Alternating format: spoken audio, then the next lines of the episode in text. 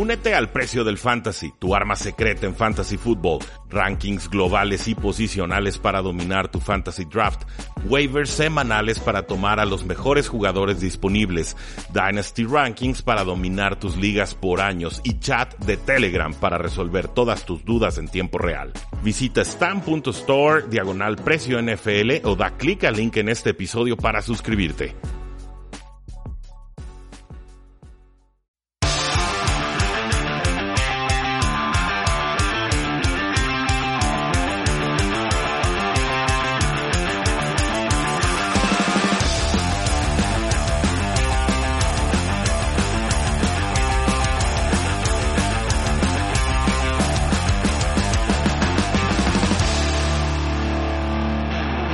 Saludos a todos y bienvenidos a un programa más de Tres y Fuera, donde la NFL no termina y nosotros tampoco. Seguramente se sorprendieron con el intro. Tenemos nueva canción de entrada para darle la bienvenida a la próxima temporada y el off-season de la NFL.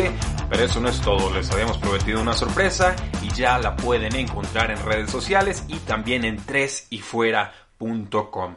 Cambio de imagen, cambio de logo, página completamente remasterizada, integración de podcast en todos los niveles de la página, próximamente videos diarios en YouTube. Damas y caballeros, tres y fuera vino para quedarse. Llevamos planeando este cambio desde octubre. Yo el logotipo lo tenía desde finales de noviembre y no saben cómo me moría de ganas por mostrárselo a todo el mundo, pero decidimos respetar el viejo logo para acabar esa temporada NFL 100, pero ya acabó ya pasó el Super Bowl 54, ya podemos mostrarles todo de lo que estamos hechos. Así que síganos en redes sociales, así que exploren la página de tresyfuera.com. Seguramente va a tener detallitos como cualquier lanzamiento de página nueva. Vamos a estar eh, monitoreándolos, corrigiéndolos y demás, pero a grandes rasgos estamos muy contentos con lo que acabamos de lograr en cuanto a imagen, en cuanto a proyección, en cuanto al tipo de contenido que seguimos y esperamos seguir produciendo, porque le vamos a entrar a la NCAA, porque le vamos a entrar a la XFL, porque le vamos a entrar al NFL Draft,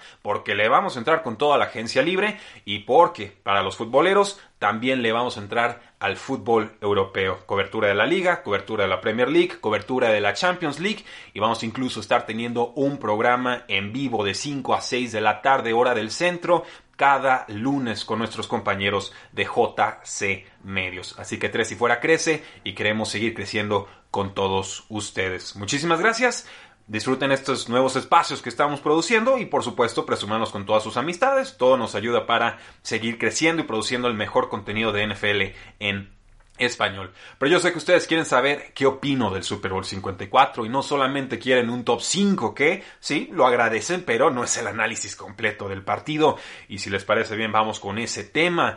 Ganan los Kansas City Chiefs ganan, me parece, de forma sorpresiva por cómo se estaba dando el, encuentro eh, por tres cuartos, incluso tres cuartos y medio. Patrick Mahomes muy incómodo, Patrick Mahomes muy asediado, le estaba llegando el pass rush de solamente cuatro hombres que estaba mandando San Francisco y, y no me sorprendió la defensiva que utilizó San Francisco porque eh, parece que sí sirvió entonces estudiar la cinta de juego de esos partidos de los Chargers contra los Chiefs, donde comentaba en la previa que utilizaban a tres linebackers o a tres jugadores ahí de, apoyadores, y entonces nada más esperaban ver hacia dónde corrían los receptores de Chiefs y entonces comenzaban a perseguirlos o a guiarlos en su ruta, como es que se le llama esa, ese rol defensivo.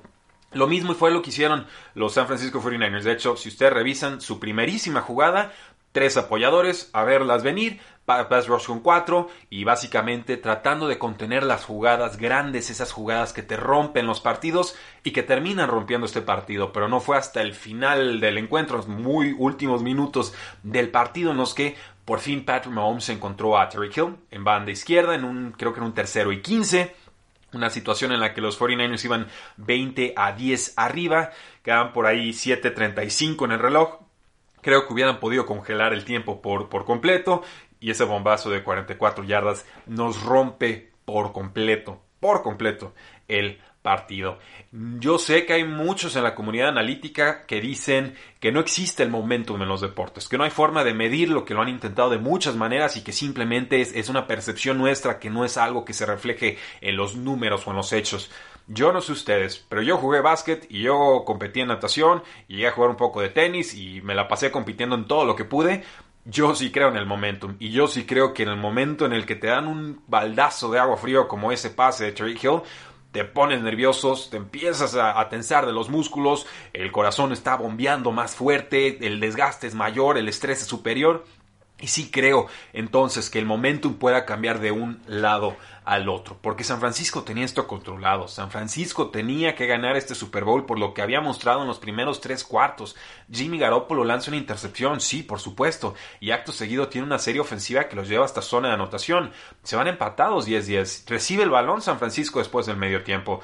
Todo estaba servido, el, tercer cuarto no vimos mucho de, de Patrick Mahomes, pero esa jugada para mí Tercera y 15, con los 49ers arriba 20 a 10, con 7.35 por jugar, bombazo de 44 yardas de Mahomes a Tariq Hill.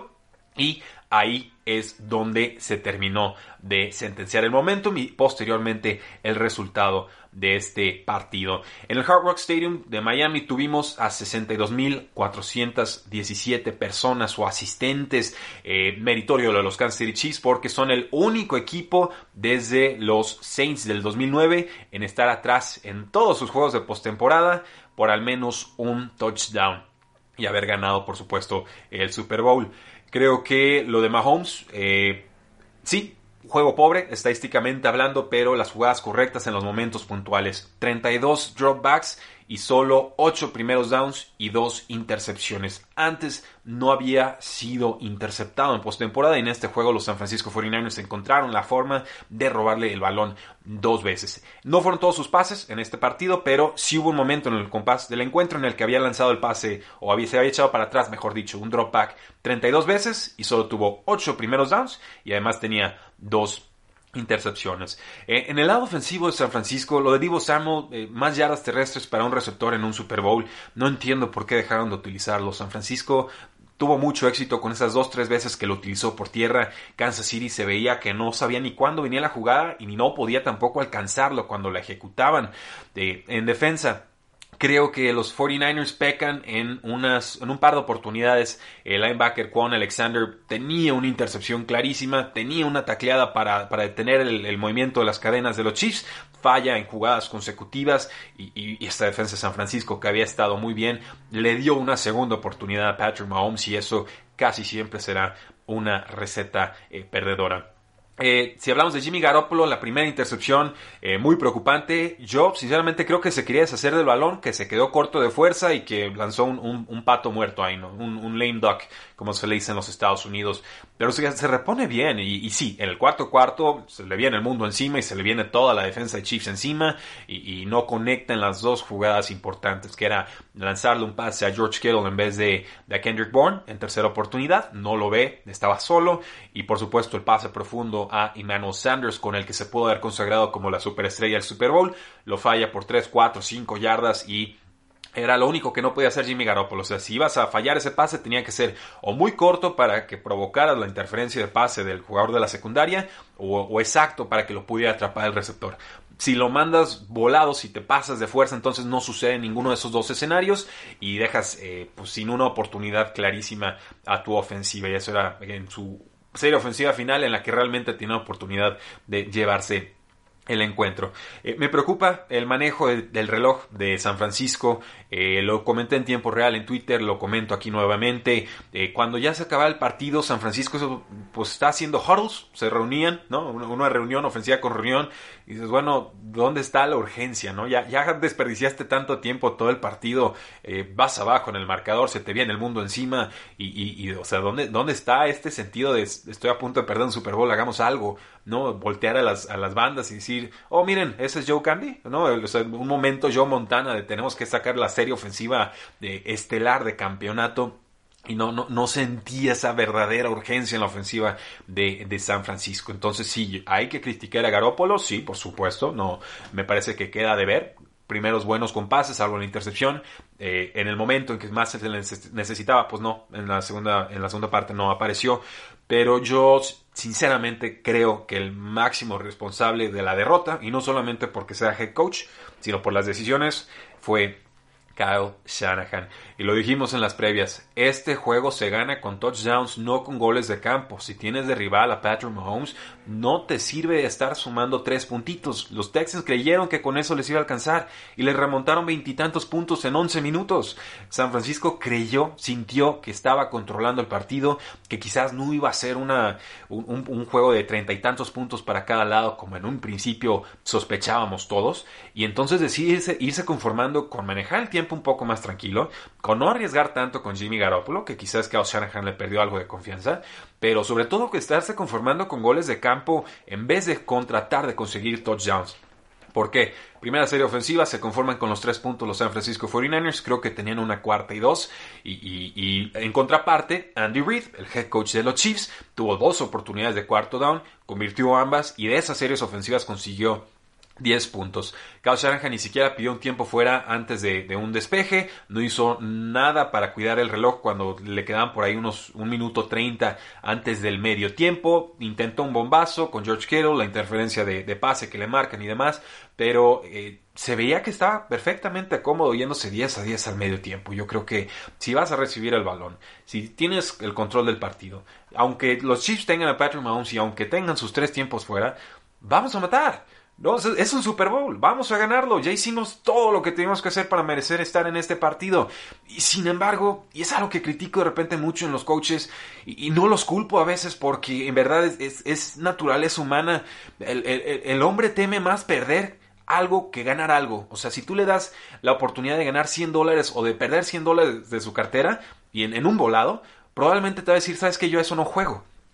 Lo cual es irracional porque debería tener la misma disposición de ir a ganar que de ir a perder la misma cantidad de dinero. Sin embargo, nos cuesta más perder algo que ganar algo en medida equiparable y eso le termina pasando aquí a, a Shanahan y es simple psicología humana, pero creo que debería estar un poco más preparado para estos momentos, sobre todo después de todo lo que pasó en el Super Bowl de los Atlanta Falcons. Y, es triste porque es un coach fantástico, una estratega formidable, ha hecho una reconstrucción tremenda en San Francisco. El equipo está posicionado para seguir compitiendo por muchos Super Bowls, pero estas son oportunidades muy limitadas y me parece que Kyle Shanahan en sus distintos niveles de responsabilidad ha desperdiciado dos oportunidades clarísimas de hacerse con un Lombardi. Hubo otra jugada esencial, Sammy Watkins venciendo a Richard Sherman, les toca estar en uno a uno, una especie de pressman o en zona muy pegadita, Sammy Watkins le hace un movimiento en la izquierda, se lo lleva, le hace el stacking que comentamos en el episodio de ayer, que es cuando el receptor se le atraviesa en la ruta al cornerback, ¿no? O sea, va en profundidad, se, le, se le atraviesa su cuerpo con el, con el del defensor y entonces no le da la oportunidad de atacar el balón. Esa jugada para mí también importantísima. Creo que Darrell Reeves, que se ha estado peleando en Twitter con Richard Sherman estos últimos días, la disfrutó bastante porque eh, pues eh, termina moviendo mucho las cadenas. Era una especie de pressman, que es lo que Darrell Reeves le critica a Richard Sherman, que no defiende hombre a hombre. Y, y, pues bueno, ahora sí que le veíamos la cara a Richard Sherman desencajada, diciendo esa jugada no la debía haber permitido. Y, pues una, una, desgracia en ese sentido, ¿no? Porque había tenido un buen partido el buen eh, Richard, que me parece un, jugador formidable y no tiene que jugar Pressman para ser uno de los mejores cornerbacks de la historia. Y así es como termina entonces este partido entre los San Francisco 49ers y los Kansas City Chiefs. Un resultado, por supuesto, importantísimo para Kansas, que gana un Super Bowl después de 50 y tal, no sé cuántos años, 49, no tengo ni idea, pero gana el Chiefs 31 a 20. Ambos equipos llegaban a este, a este encuentro pues con muchas esperanzas, con muchas historias engarzadas, con sus head coaches cuestionados en estos escenarios mayúsculos y a diferencia de lo que ha sucedido en el pasado en postemporadas, Andy Reid me parece arriesga en los momentos correctos, maneja bien los compases del encuentro mm, y sí, necesitas la magia de Patrick Mahomes para sacar este juego. Pero ¿quién no necesitaba un poco de magia para ganarle a esta poderosa defensa de San Francisco?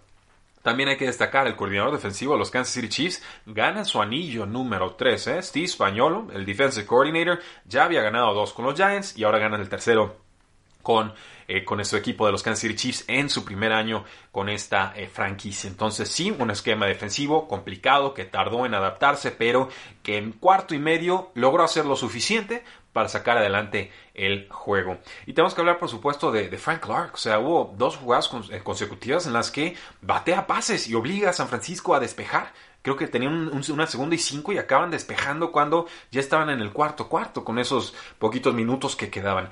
Esos pases bateados valían más que una intercepción, que un fumble, casi casi que un pick six, que lo que ustedes gusten y manden, porque ahí es donde se le abre la, de par en par la oportunidad a Chiefs de llevarse el encuentro. Ya habían tenido el momentum ofensivo.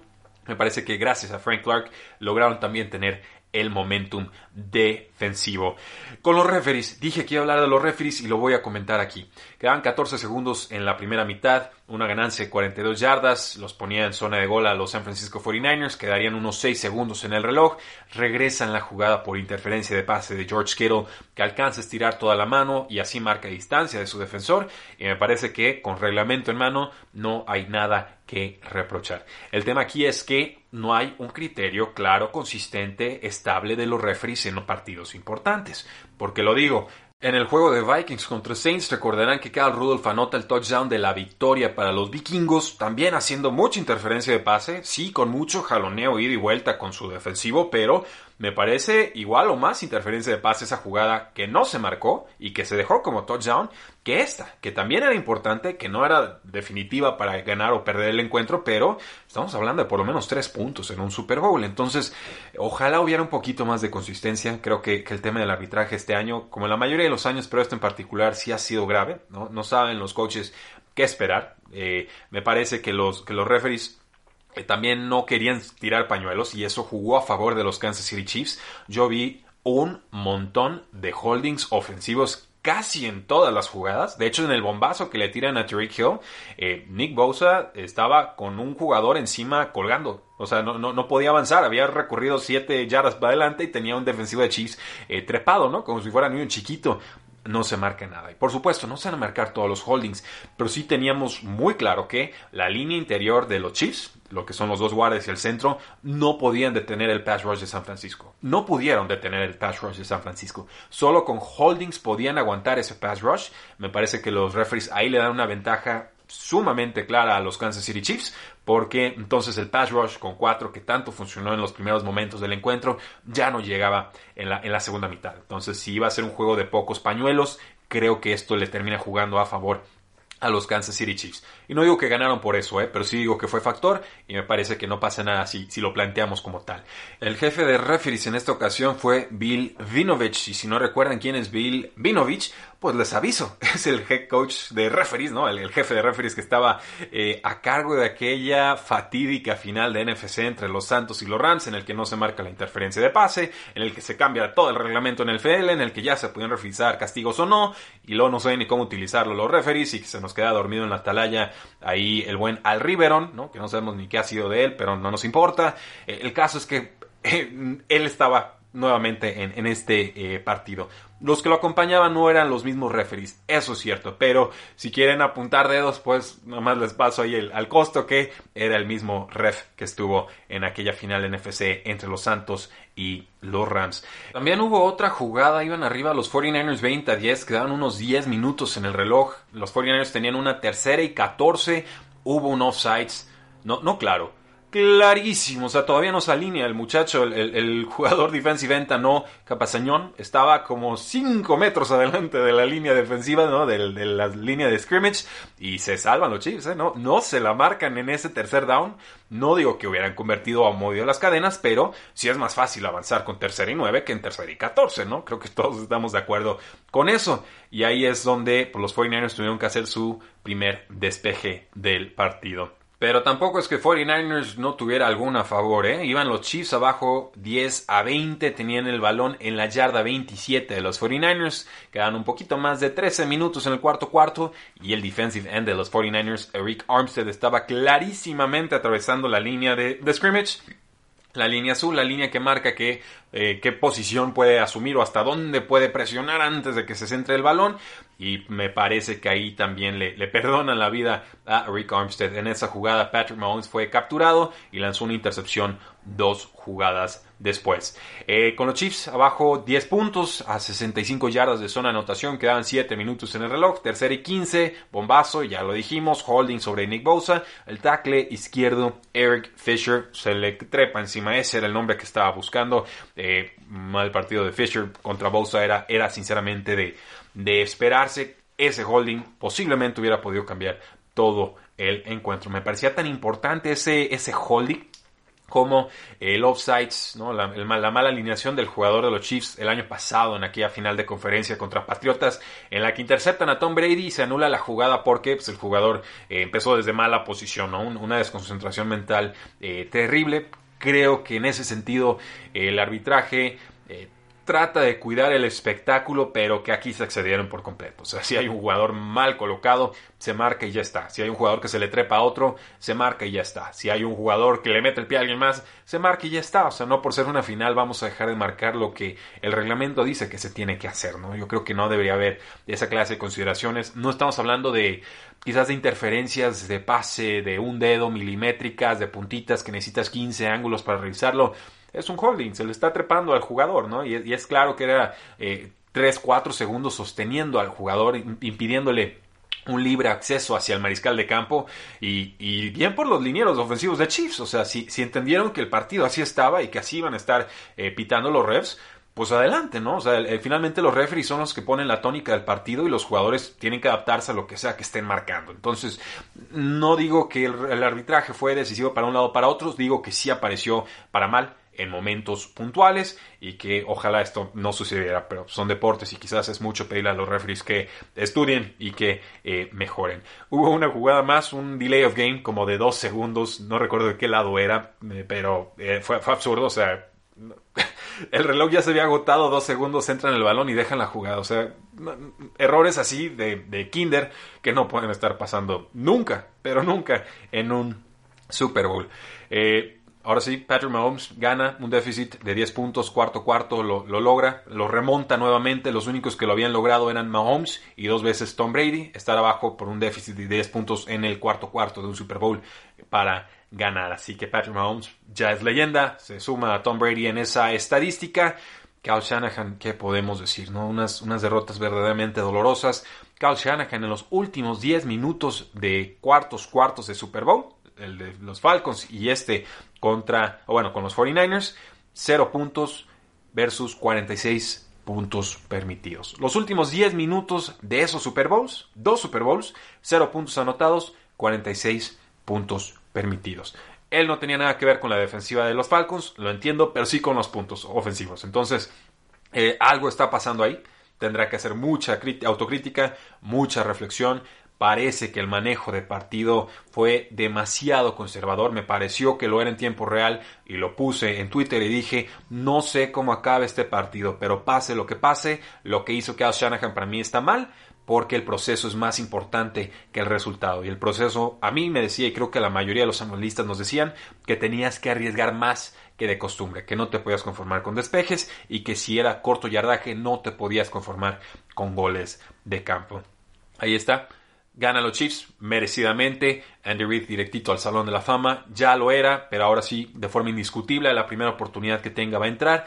Y, qué, forma de, darle vuelta a su carrera, ¿no? Pierde un hijo, lo despiden de Filadelfia, por ahí a inicios de la década pasada. Llega con los Chiefs, dice, no, para mí la terapia es estar en fútbol americano y estar coachando y estar con los jugadores y darles una nueva oportunidad.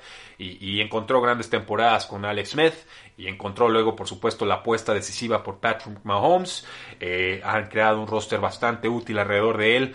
Eventualmente tendrán que ofrecer una renovación de 40 o más millones de dólares anuales a Patrick Mahomes eh, y eso va a complicar el armado de roster, pero creo que este equipo de los Chiefs no ha tocado techo. Creo que Patrick Mahomes puede seguir mejorando. Creo que la ofensiva puede encontrar mejores corredores. Creo que la línea ofensiva se puede fortalecer. Creo que los Chiefs están urgidos de linebackers y de un jugador más en la secundaria. O sea, ganaron y hay mucho margen de mejora y eso es importantísimo y eso es muy loable para los Chiefs, poder ganar con lo mucho o lo poco que tengas en un momento determinado. Por parte de los San Francisco 49ers, pues ahora se está, dudando de Jimmy Garoppolo. Yo me quedaría a bordo. Yo creo que perfectamente Jimmy ha mostrado un techo de producción importante. Sí, de repente el piso nos puede asustar, pero no es un piso de estilo Blake Bortles o, o James Winston. O sea, creo que el esquema le ayuda mucho. Creo que Jimmy Garoppolo eh, puede seguir mejorando. Es apenas su primera eh, temporada como titular completa. O sea, que llegue sano de inicio a fin de temporada. Eh, y sí, es importante en este, en este equipo. No la más importante de todas. Pero, por ejemplo, Tom Brady en su momento tampoco lo era, ¿no? Y creo que lo que hemos visto de Jimmy a mí me deja tranquilo para pensar que San Francisco sí puede lograr cosas importantes con él. No es un contrato muy oneroso, si le quieren poner competencia me parece perfectamente válido. Creo que la posición de coreback siempre hay que estarla reciclando, siempre hay que estar buscando ese segundo, tercer coreback para meterle un poco de presión al titular, que no se acomode y, y porque es una posición muy importante, ¿no? Una lesión te puede descomponer toda una temporada por más buen roster que tengas en las demás eh, posiciones. Pero yo aguantaría con Jimmy, yo le pediría un corredor estrella nuevo a, a San Francisco.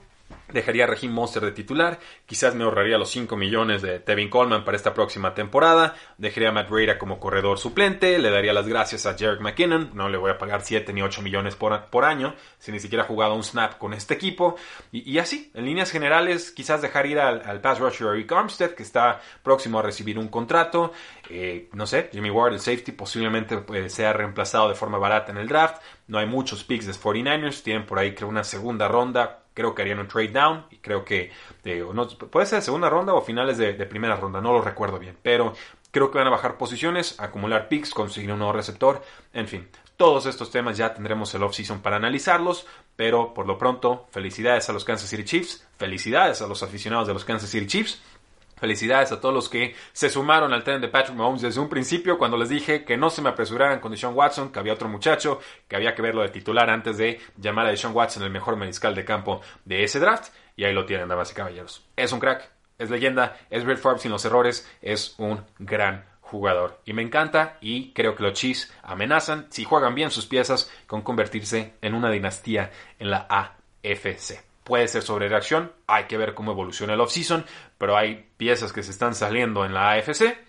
hay parece una brecha entre los Kansas City Chiefs y lo que pueden hacer otros equipos en estos momentos y la NFC está muy muy competida. Por lo cual podría pensar que estemos viendo Baltimore versus Kansas City próximamente en postemporada y de ahí podamos tener duelos que podamos presumir a las futuras generaciones. Por mí, encantado. Esto es, mana puro para todos los aficionados. Y ahí lo tienen, damas y caballeros, nuestro análisis del Super Bowl 54. Con este episodio oficialmente concluimos la temporada NFL 100. Recuerden que vamos a estar subiendo por lo menos tres episodios por semana. Yo creo en lunes, en miércoles y en viernes. Siempre tratando de subirlos por eh, la mañana. Y también, pues visiten la página web, tresifuera.com. Entrenle al Facebook, entrenle al Twitter, entrenle al Instagram. Tenemos nuevo logotipo, también ya tenemos cobertura de fútbol. En el sitio web tenemos el podcast integrado en todos los niveles de la página. Yo no he visto nada parecido en español. Le invertimos un dineral, le invertimos un montón de tiempo para que ustedes tengan la mejor información NFL en español. Muchísimas gracias, no nos despedimos porque la NFL no termina y nosotros tampoco. Tres y fuera.